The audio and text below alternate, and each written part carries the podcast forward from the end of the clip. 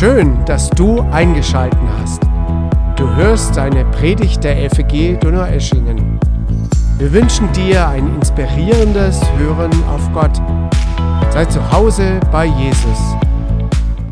Ihr habt eine tolle Predigtserie, wo ihr Jesus anschauen wollt, wo ihr seinen Charakter kennenlernen wollt, wo ihr einfach wirklich diese Basis, die durch alle Zeiten, ich glaube über alle Kontinente hinweg, die Christen miteinander verbindet.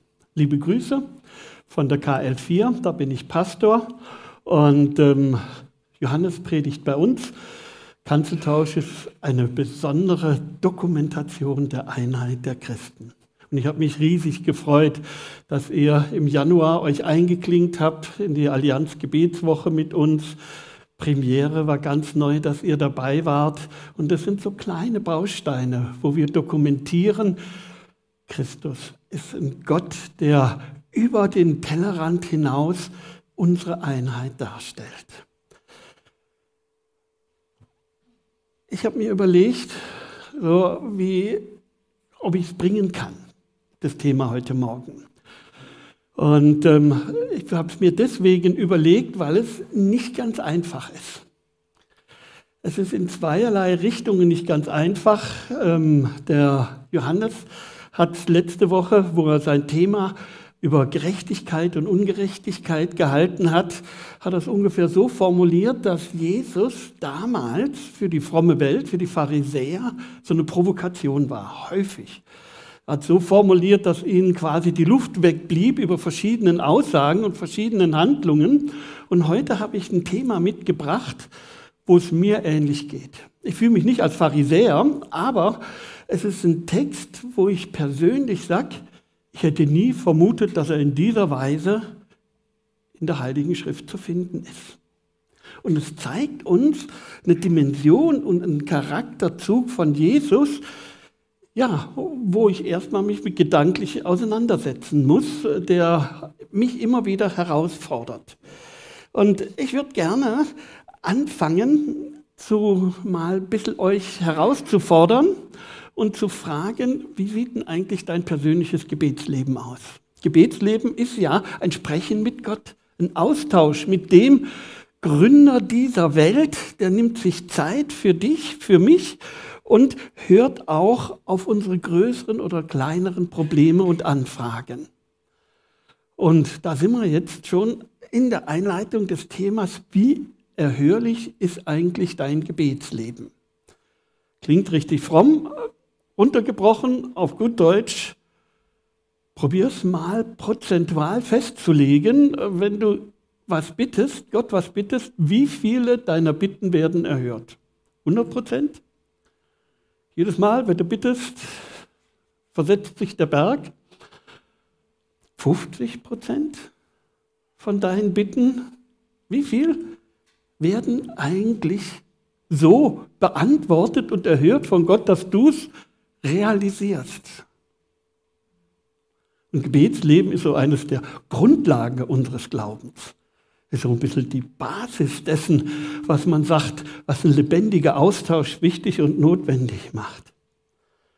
Und eine zweite Frage, du brauchst dich nicht melden, nicht strecken, aber für dich innerlich beantworten. Die zweite Frage ist die, wie lange bleibst du dran am Beten? Also wenn du eine Not hast, ein Problem hast, zweimal bittest du dafür, so morgens, so abends, wenn es bis dahin nicht eingetreten ist, dann Gott, du hast deine Chance gehabt. Länger? Eine Woche? Ein Monat? Jahrelang? Wie lange bleibe ich tatsächlich dran, bis dass ich Antwort von Gott habe? So bestimmt, so durchschnittlich. Wenn wir uns diesem Thema ich will Beharrlichkeit lernen, ich will dranbleiben lernen. Wenn wir uns diesem Thema widmen, dann habe ich innerlich das Gebetsanliegen, dass wir, dass du auch die Kraft dazu bekommst, beharrlich dran zu bleiben. Das ist nicht nur irgendwie so eine theoretische Übung, theologisch einwandfrei, aber praktisch gesehen in meinem Leben keine Rolle spielt. Das ist mein Wunsch, dass es diese Predigt nicht ist. Ich bin mir gar nicht so sicher. Ich bin selber bei diesem Text, deswegen diese Einleitung, dass es äh, gar nicht so leicht gefallen ist und ähm, diesen Text heute zu bringen. Ich bin mir gar nicht sicher, ob ich von der theologischen Seite schon am Ende dessen bin, was er beinhaltet. Also von da aus, und ich bin lange Christ.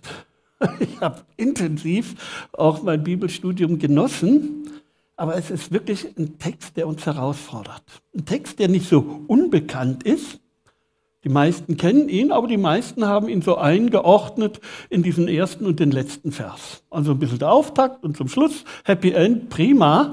Und jetzt möchte ich mit euch den Versuch wagen, mal die Bibel direkt zu erleben, direkt sprechen zu lassen. Einfach so Vers für Vers mal durchzugehen und zu schauen, was steht denn da tatsächlich drinnen. Also wenn du deine Bibel dabei hast, Matthäus 15, ist dieser Text, kannst auch dein iPad rausholen, dein Handy rausholen. Früher habe ich bei uns die Jugendarbeit gemacht in der KL4 und habe ich gesagt, Handy, Jugendliche bitte weglegen. Das sage ich nicht mehr. Heute schreiben sie darauf. Heute lesen sie, was weiß ich, die Bibel in fünf verschiedenen Übersetzungen. Genial, was möglich ist. Also kannst du es auch nur auf, auf dich wirken lassen. Ah, Schritt für Schritt. Lass dich mal von dem Text inspirieren auch deine Fantasie ist gefragt, so innerlich, so Kopfkinomäßig, dich hineinzuversetzen in die damalige Zeit. Also fangen wir an. Danach brach Jesus auf und zog sich in das Gebiet der Städte Tyros und Sidon zurück. Dort begegnete ihm eine kanetische Frau, die in der Nähe wohnte. Es war eine anstrengende Zeit aus der Jesus da herauskam mit seinen Jüngern, waren viele, viele herausragende Dinge, die da geschehen waren. Und wir finden jetzt uns in einer Situation, wo man heute sagen wird, Jesus macht Urlaub. Der zieht sich zurück. So ähnlich wie wir ins Ausland gehen, bei ihm war es Kanaan, so Judäa verlassend, sich, zieht sich zurück, um mit seinen Jüngern zusammen zu sein, durchzuschnaufen, mal pragmatisch mit den Jüngern wieder Gemeinschaft pflegen zu können. Und in dieser Situation befinden wir uns, kommt eine kaanitische Frau direkt auf diese Gruppe zu. Sie hat wohl gehört, dass sie in diesem Bereich gerade sind. Jesus ging zu dieser Zeit schon dieser Ruf hervor, er ist ein Heiland, er ist ein Retter, er ist ein Erlöser, er kann Kranke gesund machen. Und sie kommt jetzt zu ihm und dieser Begriff kanadische Frau beinhaltet, dass sie nicht zum Volk Gottes gehört. So fromm Deutsch Heidin war. So wie wir vielleicht bei der Einleitung gehört haben, die einen, die Gott schon gefunden haben, die ihr Leben Gott gegeben haben und die anderen, die noch nicht so weit waren. Damals war die Zuordnung von der Geburt und der Genetik vorbestimmt. Hattest du Eltern, die dem Volk Israel angehörten, dann gehörtest zu, du zu den Kindern Gottes. Hattest du sie nicht, eben nicht. Jesus, wir werden feststellen, durchbricht diese Situation. Und in unserem Punkt kommt diese Frau, Ausländerin, mit folgendem Anliegen. Laut flehte sie Jesus an, Herr, du Sohn Davids, hab Erbarmen mit mir. Meine Tochter wird von einem bösen Geist furchtbar gequält. Eine Bitte, ein Anliegen. Die kommt nicht einfach nur so mit einem Anliegen. Jetzt haben wir hier gerade mal eine bekannte Persönlichkeit. Gehen wir zu ihm hin und sagen, Jesus, wenn du mal Zeit hast und gerade vorbeikommst, wäre es doch schön, dass du dir mal meine Tochter anguckst, der geht's nicht so gut. So kann man es auch machen. Die Bibel ist sehr exakt, dass die Frau anders handelt. Sie kommt her, fleht ihn an und dieses Flehen drückt es schon sehr deutlich aus, was im Urtext steht. Da ist ein drängendes Bitten dahinter. Bitte, bitte, Herr, Bitte, man merkt der ganzen Emotionalität in diesem Wort flehen. Das ist also nicht irgendetwas, was so am Rande ihres Lebens vielleicht mal interessant wäre, sondern sie kommt mit ihrem Lebensproblem an, mit der großen Not an, die sie hat. Ich weiß nicht, wie viele Eltern, waren toll viele Kinder hier heute Morgen da, wie viele Eltern hier sind, wenn dein Kind sterbenskrank ist, dann wird es deine Gedanken, deine Lebenswelt ausfüllen. Und je länger es krank ist, umso mehr dreht sich dein Leben um diese Not um diese Schwierigkeit. So müsst ihr euch das vorstellen. Das war die herausfordernde Sache ihres Lebens. Und wenn sie zu Jesus kommt, zu einem, der nicht zu ihrem Volk ist, der zu einem, der nicht normal als Arzt fungiert, dann heißt es auch, sie hat alles ausgeschöpft, was ihr bis zu diesem Zeitpunkt möglich war. Hat alles probiert, hat nichts geholfen. So, bei so einer Not sind wir. Hast alle Register gezogen, nichts hat geholfen und dann bleibt dir so ein Wunderheiler, der irgendwo durch die Wüste marschiert, so als letzte Hoffnung schlimmer. Und deswegen dieses Flehentliche auch noch. Herr, erbarm dich meiner, Sohn Davids. Interessant ist, dass das eine Kanaaniterin sagt. Also das mit dem Herrn ist nur was für das Volk Israel. Also sie entäußert, nimmt sich schon zurück mit ihrer Prägung, spricht ihn genau so an, wie es sich gehört, in Klammern, wie es üblich war. Das war so dieser normale Zugang, allerdings nicht für die Kanaaniter, nicht für die, die andersgläubig sind. Und jetzt, der Bibeltext geht weiter, aber Jesus gab ihr keine Antwort. Jesus hört ihr Flehen, Jesus nimmt es wahr, Jesus ja, war nicht gerade mit viel was anderem beschäftigt, sondern eine andere Übersetzung übersetzt es so fast treffender, Jesus beachtete sie nicht.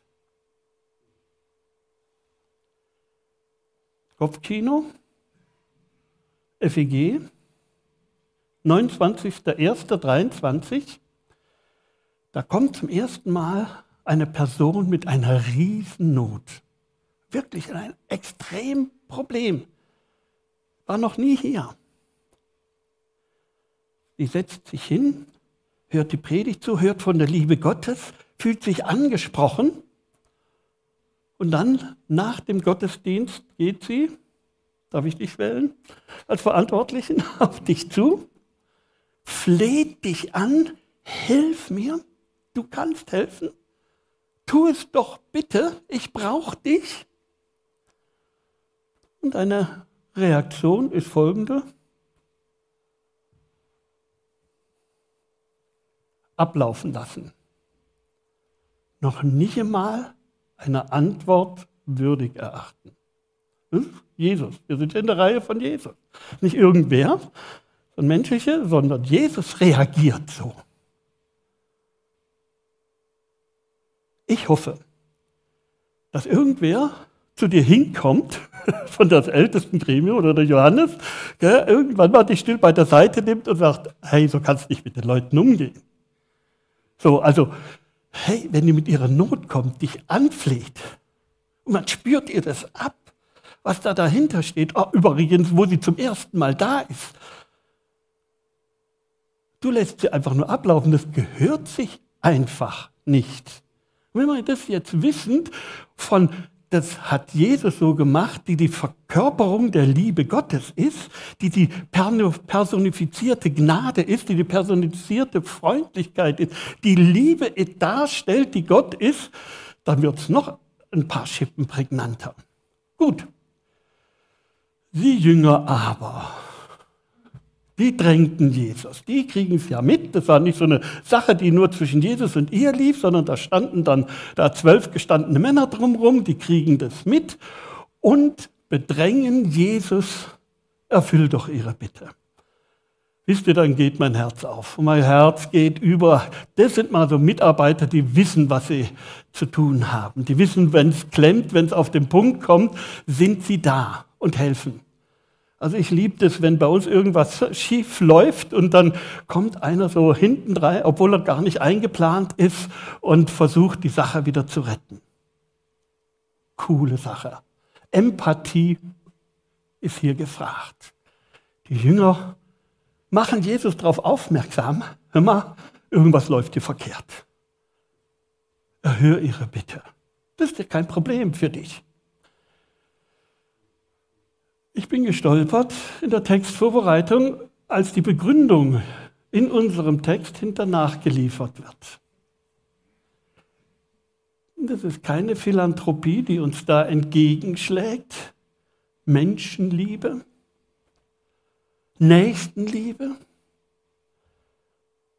sondern echt wahr, so sagt die Bibel, die Motivation, warum sie sagen, dass Jesus helfen soll, ist, sie schreit dauernd hinter uns her.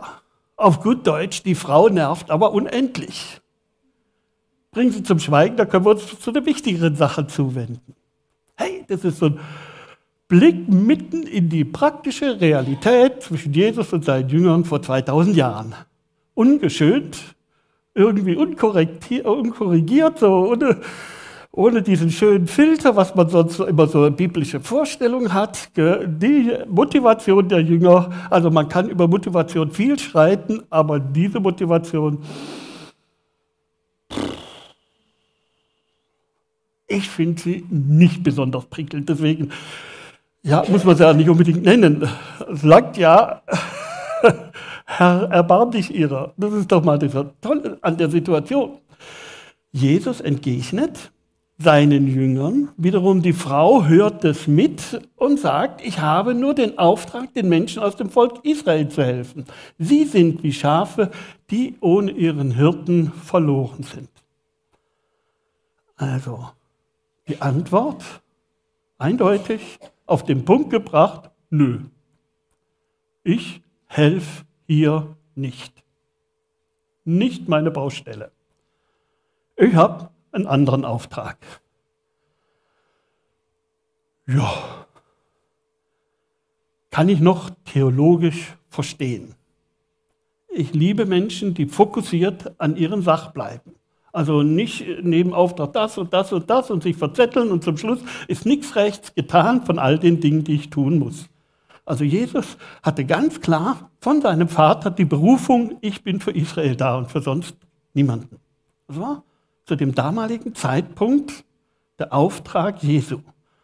Und es war was richtiges Revolutionäres, als Paulus durchbricht und sagt, auch die Heiden können Erbe der Verheißung werden war so in dem damaligen frommen Umkreis, auch den frommen Umkreis der Jünger Jesu, überhaupt nicht auf dem Bildschirm.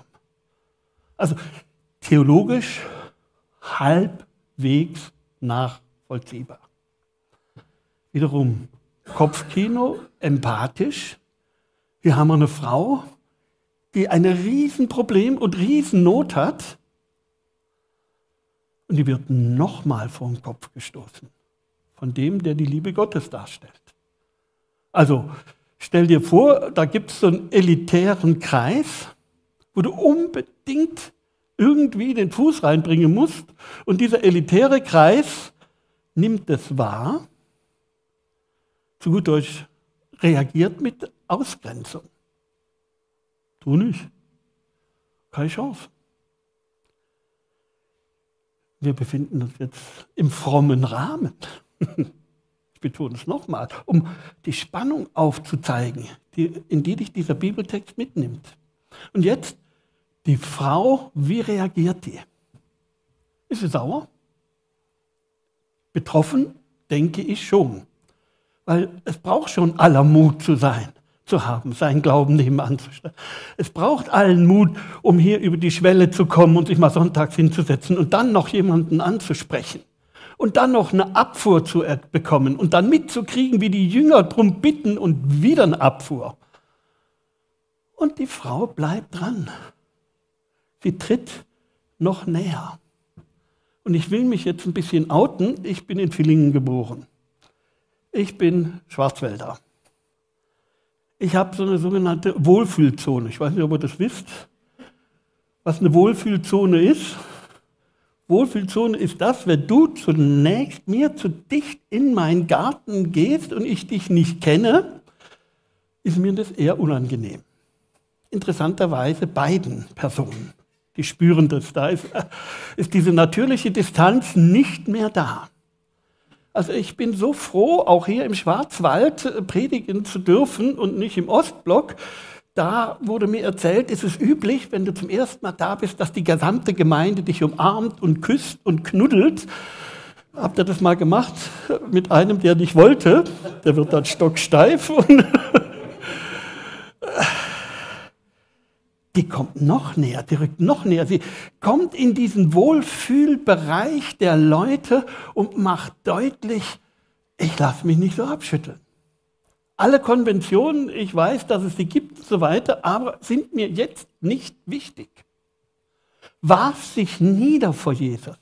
Wir hatten ja vorhin dieses Problem der Peinlichkeit. Die schreit dauernd hinter uns her. Das geht uns auf den Keks, das nervt uns, das ist nicht aktuell so richtig prickelnd.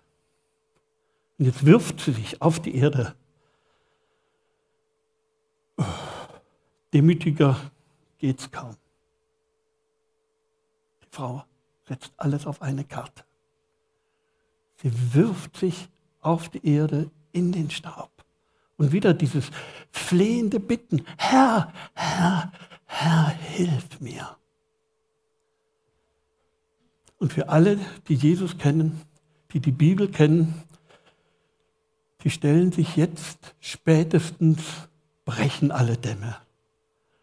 Jesus umarmt die Frau, Jesus herzt die Frau, Jesus gewährt ihr die Bitte und sie feiern die Gnade und die Liebe Gottes und die Heilungskraft. Und wenn sie nicht gestorben sind, bis heute Abend noch war ja ihre große Not, jetzt hat Gott geholfen. Also bei mir wäre das nach dieser Vorgeschichte, ja, ich wäre geplättet von der Frau und von ihrer Beharrlichkeit. Jesus antwortete wieder in dieser Situation. Boah, es ist nicht richtig, den Kindern das Brot wegzunehmen und es den Hunden hinzuwerfen. Wir sind bei diesem Bild, du machst Urlaub in Österreich, ich habe mal in Österreich Urlaub gemacht, hatte dort ein Autoproblem und habe um Hilfe gebeten und der Typ hat zu seiner Frau gesagt, wieder so ein Piefke. Ich habe verstanden, na so richtig gut auf die Deutschen ist der Typ nicht zu sprechen habe mich richtig ausgegrenzt gefühlt, nicht angenommen. Doofe Situation. Habe gedacht, der Mann hatte schon so eine Botschaft auf Lager. Für das bessere Verständnis, nochmal, Kinder Gottes waren die Israeliten. Zu denen war er gekommen, das war so sein Thema. Und Hunde war ein Schimpfwort. Wisst ihr, da ist Piefke noch richtig harmlos. Also das ist schon fast rassistisch, was da läuft. Also als Hund in der damaligen Sache bezeichnet zu werden, pff, spätestens jetzt würde ich den Ausländerbeauftragten der Bundesregierung Deutschlands mal herholen und sagen, da läuft irgendwas gründlich verkehrt hier. Und wenn der nicht erreichbar ist, dann würde ich zu der Frauenbeauftragte gehen und mal deutlich machen, Sektenbeauftragte gibt es auch, vom Bund und vom Land, also irgendwo mal deutlich zu machen, hör mal, fertig, aus. So muss ich mich nicht behandeln lassen. Auch damals nicht. Sowas war immer wieder ein Grund, damit die Völker miteinander in Krieg zogen. Also mich bezeichnen wie das minderwertigste Viehzeug, das damals rumläuft, allen Ernstes, Jesus. Ist dir das da irgendwann mal klar, was hier läuft? Du bezeichnest diese Frau, die vor dir im Staub liegt, sich erniedrigt, sich demütigt, als Hund. wie gesagt, theologisch kriege ich das halbwegs noch auf die Reihe. Ich hätte es versucht, ein bisschen diplomatischer hier auszudrücken, um mich nicht so angreifbar zu machen, aber rein mal menschlich. No-go. Und dann? Ja, Herr, erwidert die Frau. Also, wie gesagt, ich hätte anders reagiert an der Stelle. Für mich, ich wäre aus dem Staub ausgestiegen hätte gesagt, okay, Gott will nicht, Jesus will nicht, schon gut. Sie setzt wieder nach. Ja, Herr, erwidert die Frau, und doch bekommen die Hunde die Krümel, die vom Tisch ihrer Herren runterfallen. Eine coole Frau. Ich weiß nicht, ob du dich mal mit der Neurologie und der Hirnforschung beschäftigt hast.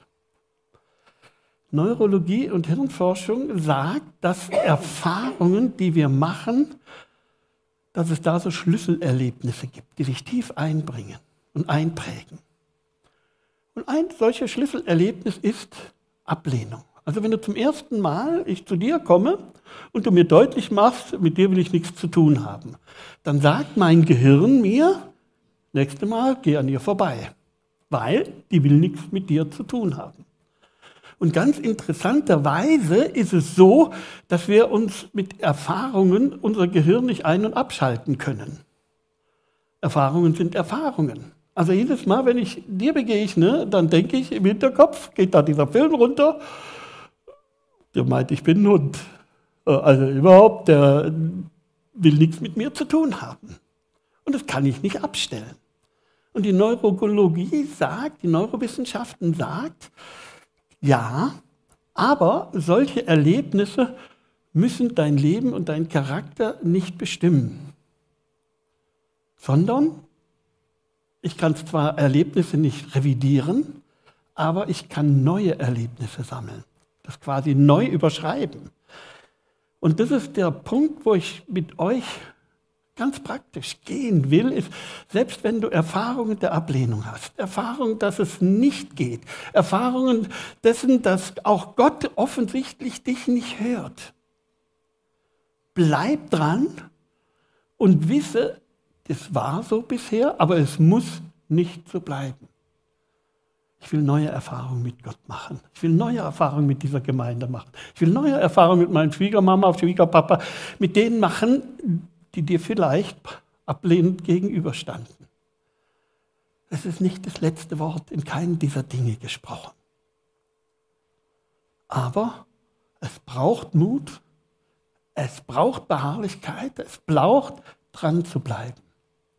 Und da sagte Jesus zu ihr, dein Glaube ist groß, was du willst soll geschehen. Und im selben Augenblick wurde die Tochter gesund die lange Hängepartie, die jetzt da war, die uns viel deutlich macht über die Lebenspraxis von damals und auch über die Lebenspraxis eventuell von unseren Gemeinden oder von uns als Person, die wird dort aufgelöst und tatsächlich blitzt jetzt die Heilung durch. Und es blitzt sogar noch was mehr durch. Und zwar in dieser Aussage, dein Glaube ist groß. Glaube ist interessanterweise messbar. Wie würdest du deinen Glauben einschätzen? Kleiner Glaube, mittlerer Glaube, großer Glaube? Gott tut es. Schätzt es tatsächlich ein. Wie groß ist der Glaube? Und das Prickelnde an dieser Situation ist tatsächlich das, dass Jesus all seinen zwölf Jüngern, die da da waren, nie dieses Kompliment gegeben hat. Wisst ihr, wie er mit ihnen geredet hat? O ihr Kleingläubigen, wie lange soll ich euch noch ertragen? Jeder, Petrus aus dem Boot raus, ihm entgegen, übers Wasser.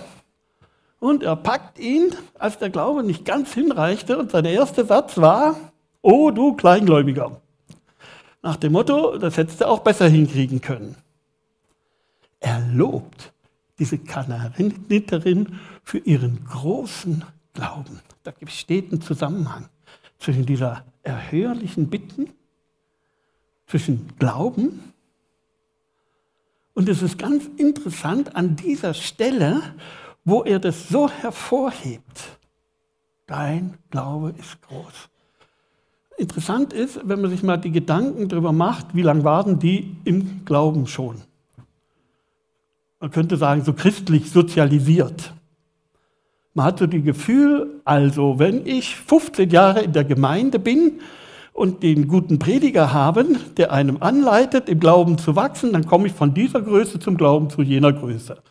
Und wenn ich noch in einer besseren Gemeinde bin, dann komme ich vielleicht in die. Quatsch. Da steht nichts, dass sie ganz lange Jesu nachgefolgt war. Es gibt so eine Bibelstelle, ich habe sie euch mitgebracht, Römer 10, Vers 17, sagt der Paulus, der Glaube kommt aus der Predigt. Sowas, was du heute Morgen hörst, soll in dir Glauben erzeugen. Warum? Weil es aus der Bibel kommt. Was wir jetzt miteinander betrachten. Soll in dir was bewirken. Ich habe nicht den Eindruck, dass die Frau richtig viele Predigten gehört hat. Wir leben in einer sagenhaften Zeit.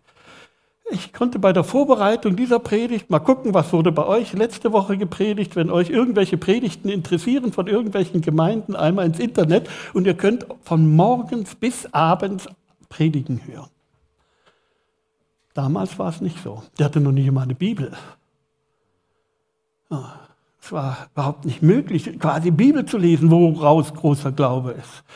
Es gibt auch so glaubensstärkende Lieder. Glaubt ihr, die hat die Kaderart, die neuesten Lobpreislieder von Hillsong und was weiß ich, Random House gehört oder so? Das baut auch den Glauben auf.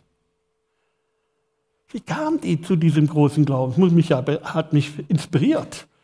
Hey, ich will auch vor Gott gelobt werden wegen meines Glaubens. Wie kam die dazu? Also nicht durch viel Bibel lesen, nicht durch jahrelange enge Gemeinschaft mit einer guten Gemeinde, mit den Jüngern oder mit Jesus selber. Auch nicht mit mächtigen Proklamationen. Wisst ihr, die sind auch glaubensstärkend. Ich und mein Haus wollen dem Herrn dienen.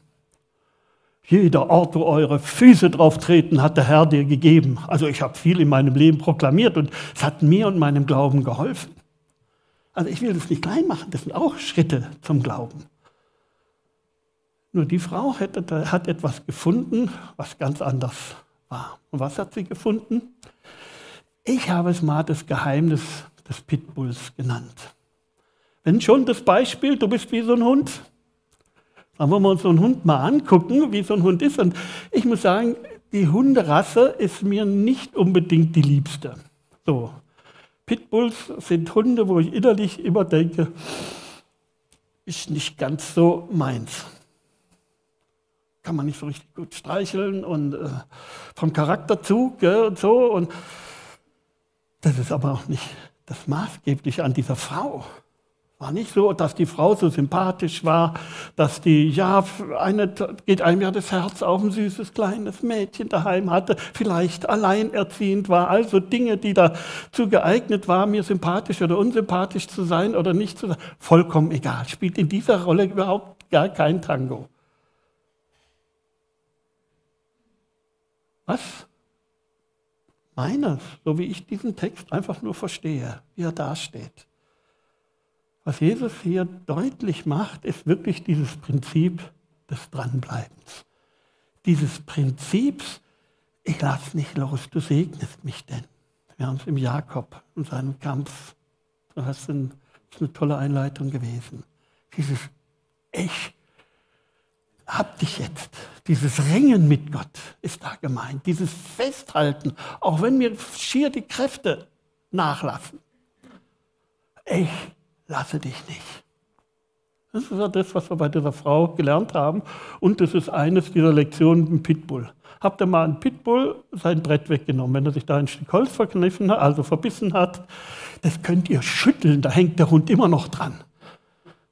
So, das, das will die Bibel uns an diesem Punkt mitteilen. Aber ich sage, dieser Text ist richtig knifflig. Will euch gerne auf ein anderes Problem hinweisen. Das Problem heißt, Gott sagt Nein und macht nachher Ja. Versteht ihr das? Das ist jetzt kein schlechter Pädagoge. So, also schlechte Pädagogik. Ich habe etliche äh, eigene Kinder haben dürfen und mich wirklich jahrzehntelang mit dem Thema Erziehung beschäftigt. Es gibt nichts Blöderes für Eltern wie inkonsequent sein. Weil dann wissen die Kinder nicht, woran sie sich jetzt halten sollen oder nicht. Du weichst dein eigenes Wort auf. Und so wie ich Jesus kennengelernt habe, ganz persönlich meine Auslegung praktisch ist es nicht so, dass ich lang genug nur quälen muss und ich dann irgendwie doch noch rumlupfen kann, mir zu Willen zu sein. So schätze ich Jesus nicht ein. Ich glaube, er war schon ein richtig guter Pädagoge. Zumal Jesus selber im Kapitel 5 des gleichen Matthäusevangelium sehr deutlich seinen Jüngern gesagt hat, euer Ja ist ein Ja und euer Nein ist ein Nein und alles Übrige ist von übel. Also sehr eindeutig, klar gemacht, wie es lang geht, wie er es jetzt mit den Jüngern leben will. Und hier haben wir nochmal. Herr, hilf mir. Nö. Die Jünger zu ihm, hilf ihr. Nö. Nochmal nachlegen und sagen, was ist denn dein Auftrag? Du bist doch die Liebe. Und er sagt, ich bin nur für die Kinder Israel da. Sie ist wie ein Hund. Hunde kriegen gar nichts von mir. Versteht ihr? Nein, nein, nein, nochmals nein. Wie würdest du reagieren in deinem Gebet, wenn du klar von Gott hörst, nö, du kriegst es nicht. Ist nicht mein Wille. Ich will es nicht, nicht mein Auftrag. Und ob da 20 sich vereinigen, manchmal versuchen wir Christen, sagen wir, je mehr dafür beten, ich stecke hier in einer Not, mein Kind ist krank, mein erstes ist, in der Gemeinde anzurufen, ich brauche eine Gebetsarmee hinter mir. Die sollen für mich beten und die beten. Ich bin so froh über unseren Gebetsteam. So.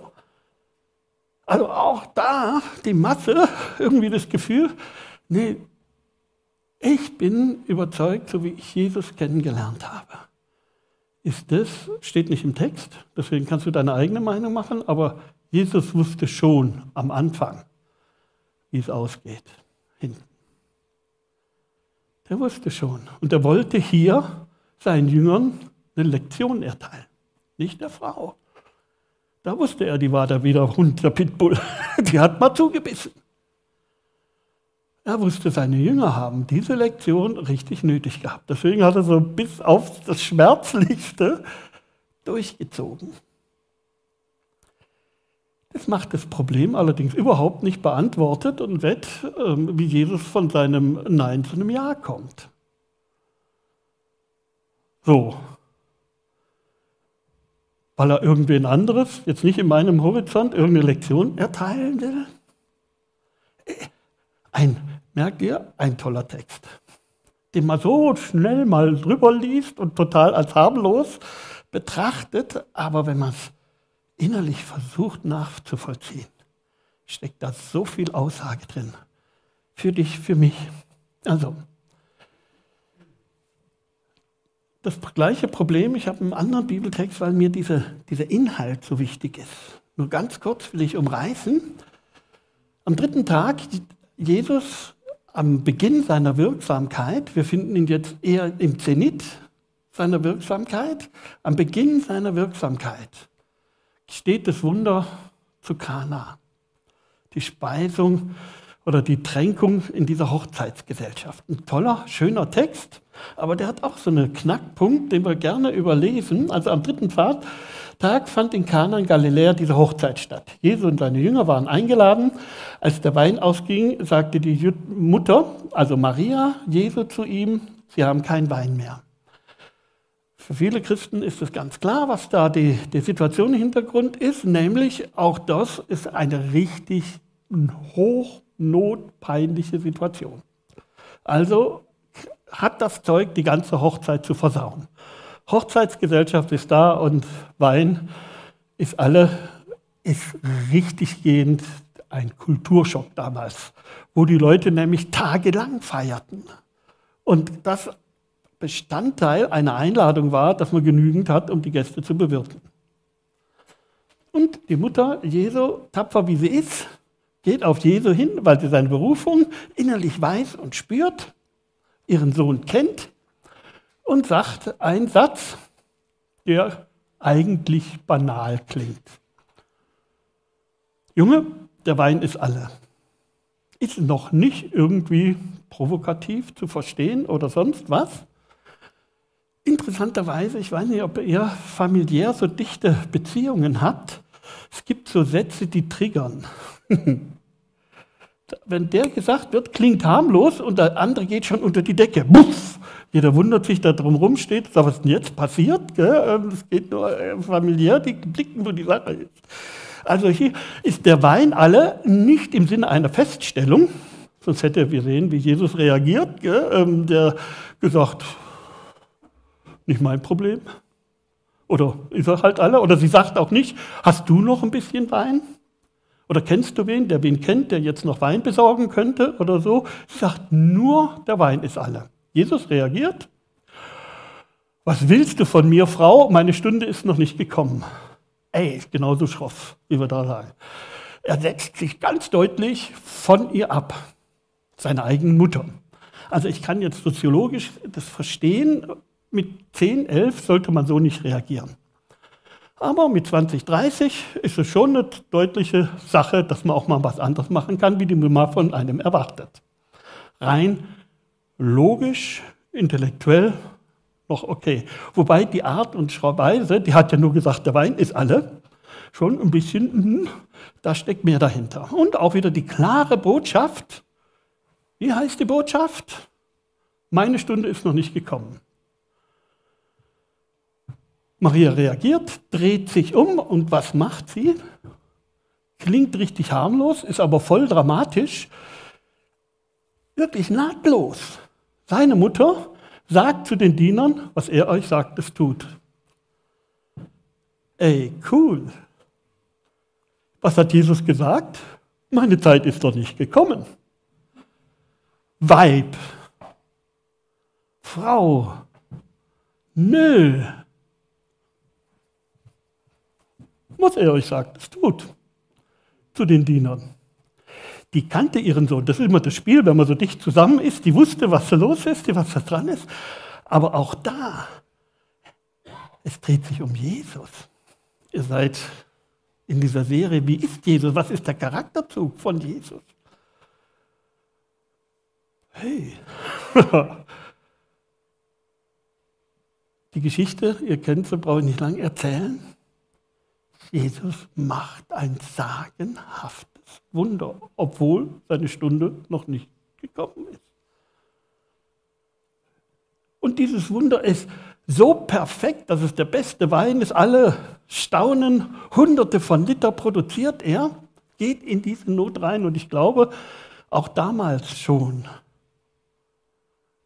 wusste Jesus zu Beginn dieser Reaktion, was er nachher machen würde.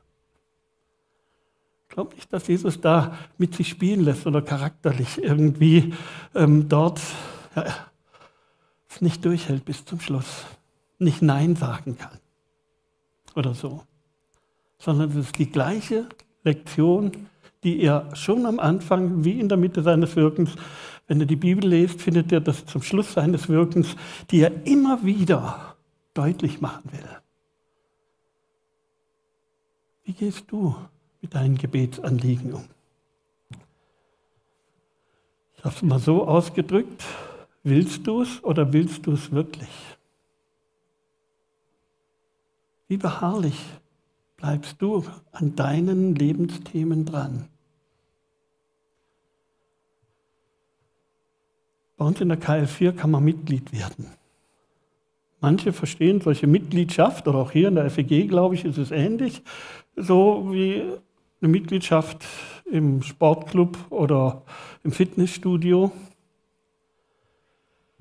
Ich bin mal, in meinen alten Tage, habe ich mich angemeldet im Fitnessstudio, habe erstaunt, wie viel Geld die von mir wollen und bin da reingegangen, habe dann angefangen, ein bisschen zu trainieren, weil ich vom Arzt her sollte. auf jeden Fall, wie ich da so trainiere, fällt mein Blick auf so ein Papiertaschentuch, ein benutztes, in diesem Fitnessstudio. Ich habe mir überlegt, das stört mich. So, war irgendwie sehr unästhetisch. Gell? Hebst es auf und schmeißt es weg. Ich bin ja bloß Mitglied. Die nehmen ja eh schon genügend Geld. Ich will ja hier nur Sport machen. Ja, wenn das irgendwie wen stören sollte, dann soll doch der Fitnessstudio-Betreiber den dafür anstellen, Putzfrau, die da ab und zu mal Ordnung macht. Ich nicht mein Job. So kann man Mitglied sein, auch in dieser Gemeinde. Unterschied ist, bin ich Teilhaber. Also bin ich hier in Verantwortung. War ganz interessant, nicht irgendeine Putzfrau oder was, sondern der Chef oder Chef oder äh, wusste ich, ein Teilhaber, wo ich mir eben angemeldet hatte, der kam da durch. Das erste, was er macht, aufheben. Da waren viele dran vorbeigelaufen. Er hat es gesehen. Bist du hier Mitglied? Also ich kann das jetzt sagen, ich gehöre nicht zu der Gemeinde, von da aus nimmst du mir nicht übel. kann also, oder bist du Teilhaber an den ganzen Sachen? Wie viel Verantwortung übernimmst du für den Laden? Das zeigt, wo ist denn dein Herz? Kann natürlich auch sagen, hier, wenn es da dieses Taschentuch liegt und dann ist es systemisches Versagen, wenn die Ältesten da nicht reagieren. Und so, die sind doch, sollen machen. So kann man reagieren, so habe ich, war meine Überlegung in meinem Sportstudio reagiert. Wir sollten in Gemeinden nicht so reagieren. Ich habe mir überlegt, welche praktischen Beispiele hat diese Hartnäckigkeit in meinem Leben gehabt. So dran zu bleiben an verschiedenen Dingen. Ich möchte da ein bisschen zum Abschluss aus meinem Leben plaudern. Ich bin in einem christlichen Haus groß geworden und mir war es dann Anliegen, auf dem Gimmi, wo ich dann gewechselt habe, einen Schülergebetskreis zu gründen. Habe den Schülergebetskreis gegründet und eine über Jahre hinweg den gemacht. Eine der herausragendsten Erfahrungen meines Schülergebetskreises war das, so gut wie kein Mensch kam. Und wenn er mal kam, da war er einmal da und das andere Mal nieder nicht. Und es war eine richtig längere Zeit und eine richtig für mich persönlich frustrierende Sache. Weiteres Beispiel. Nachher binden wir so ein bisschen zusammen, wie es in meinem Leben praktisch gelaufen ist. Ich habe mich in unserem Jugendkreis identifiziert. Ich habe dort Predigten gehalten. Und weil ich dort viele Predigten und Themen gehalten habe, durfte ich auch in der Gemeinde Predigt halten. So war für mich schon richtig großartig. Und das war die Phase, wo ich Gott fragte, was ist die Berufung für mich? Was ist der Platz, wo ich hingehen sollte? Und ich wollte so gerne Pastor werden. Das war so mir klar geworden. Dann habe ich so ein Fließ ausgelegt, so nannte man so im Frommdeutsch das damals, habe Gott da so mit dem Gott einen Deal gemacht und habe gesagt, wenn du willst, dass ich Pastor werde, dann lass doch mal, und ich muss davon leben, weil ich wollte auch Frau und Kinder und so irgendwie, so, so ein Wüstenpastor, der nicht überleben kann, war nicht so mein Ideal. Gell? Aber dann habe ich gesagt, dann lass doch jetzt, dann ja, mein letztes Abitur, ja, lass jetzt irgendwen, wo ich predigte, jede Woche darauf die Idee kommen, mir Geld zu geben. Zehn Mark. Also der Deal mit Gott. Zehn Mark. Nicht viel, aber ist symbolisch, damit ich von dir die Bestätigung habe. Das Jahr ging immer weiter und weiter und ähm, habe ich mit Gott so gerungen, habe gesagt, es dreht sich ja bei mir um die symbolische Geste. Eine Mark wird mir auch ausreichen. Und je näher das dann äh, zu Ende kam, das Jahr, habe ich gesagt, 10 Cent auch. Und dann ist mir klar geworden, irgendwie ist es total unüblich in dem Umfeld, wo ich war, dass man dem Prediger für seine Predigt was gibt. Dann habe ich gesagt, na wenigstens eine Anerkennung, eine Tafel Schokolade oder ein Geschenk oder irgendwas in dieser Richtung. Gott, das reicht mir auch aus. End vom Lied war nicht einer. Nichts, gar nichts. Ich bin dann Beamter geworden, schaffe jetzt auf dem Landratsamt und so. Also war für mich eine klare Botschaft. Das ist nicht Wille Gottes. So, Gott, wenn du nicht willst. Und heute kann ich sagen, nach all den Jahren, Gott hat gewollt. Ich habe gewollt. Gott wollte es nur nicht auf dem Weg, den ich wollte. So, da waren noch viele andere Sachen. Ich habe Theologie studiert, das ist mein Beruf. Ich habe mit Freunden zusammen Gemeinde gegründet. Ich bin es gerne und ich sehe die Früchte, die da wachsen und ich genieße es immer mehr und mehr. Aber hätte ich damals gesagt, nö, nicht mit mir, Gott will offensichtlich nicht. Und Jugendliche und Teenies offensichtlich auch nicht, sonst hätte dieser Gebets, Schülergebetskreis ge irgendwie gefruchtet oder sowas. Hey, lasst euch da nicht ins Boxhorn jagen. Wenn Gott dir einen Traum ins Herz gibt, dir einen Auftrag gibt, halten fest. Auch wenn es mal nicht so läuft, wie du denkst. Bleib dran. Lass dich nicht abbringen. Halt es hoch, halt es Gott hin. Oftmals wartet Gott genau auf diese Herzenshaltung. Und damit bin ich schon fast am Ende unseres Gottesdienstes. Und ich würde gerne dich bitten, und auch ihr, die ihr vielleicht zuhört, was ist der Lebenstraum, der Lebensauftrag, das Lebensthema, Motto, egal was, was Gott dir gegeben hat? Wir haben es in der Einleitung auch schon in diese Richtung einen Impuls gehabt und ich möchte es einfach nur noch daran erinnern, den Nachbarn oder den ungläubigen Freund, Chef, der dir vorhin eingefallen ist, den du umbeten solltest. Wie wichtig ist dir das, dass der zum Glauben kommt? Meine Erfahrung war, wenn es mir wirklich wichtig ist, dann bin ich bereit, den Preis dafür zu zahlen. So wie diese Frau auch bereit war, den Preis dafür zu zahlen. Bis im Staub zu liegen, bis hin sich wirklich in Anführungsstriche beschimpfen zu lassen. Ich habe festgestellt, dass wenn ich innerlich so Gedanken habe, ach, schon wieder in den Gottesdienst oder überhaupt, jetzt habe ich auch gar keine Lust dazu, dies oder jedes zu tun oder das geht mir jetzt langsam auf den Senkel oder so irgendwie, dann ist es mir nicht, ich will es wirklich. Wisst ihr, man kann andere leicht kritisieren, die Gemeinde sollte schon mal wieder andere Leuchter oder das oder jenes angeschafft haben. Hey, vielleicht bist du deine eigene Gebetserhöhung, steh auf und zahl selber. Schon ist das Problem in der Regel gelöst. Also wenn bei uns einer sagt, ich hätte so gern diese Art Lautsprecher, gell, weil eure scheppern zu sehr, und er sagt, und ich zahle für euch, sofort. Ganz klar.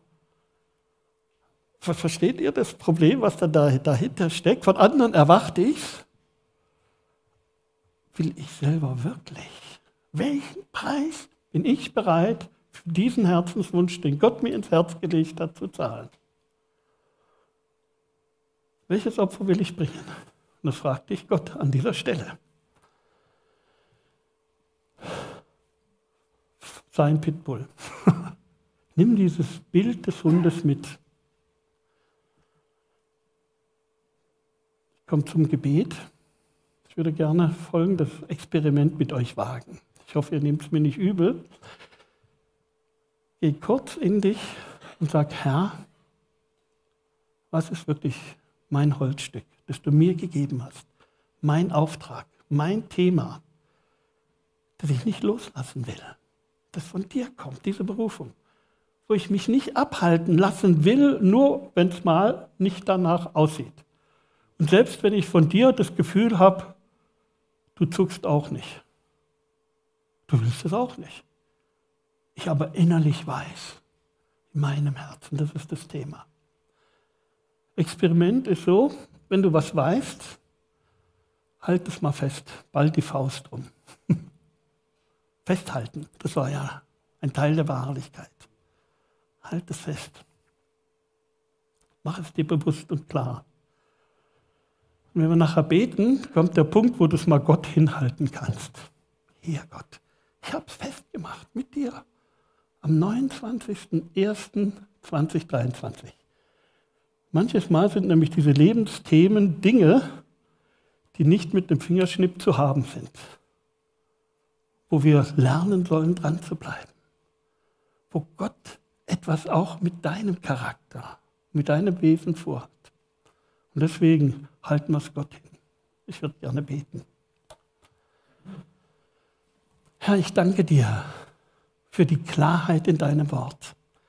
Ich danke dir, dass du nicht zu schade warst, auch mit uns heute Morgen diesen Prozess durchzugehen und zu sehen, dass unsere Erwartungen an dich oftmals viel zu oberflächlich sind. Dass unsere ja fromm sein oftmals ja so leicht und so flutschig und so locker und überhaupt nicht in die Tiefe geht. Und hast uns heute Morgen eingeladen, in die Tiefe zu gehen mit dir in diese Ernsthaftigkeit unserer Motive und unserer Anliegen. Herr, und ich möchte, dass du jetzt zu jedem Einzelnen sprichst, dass du ihm klar machst, diese Dinge, die von dir kommen, diese Not, die wir nicht in unserem Leben dulden brauchen,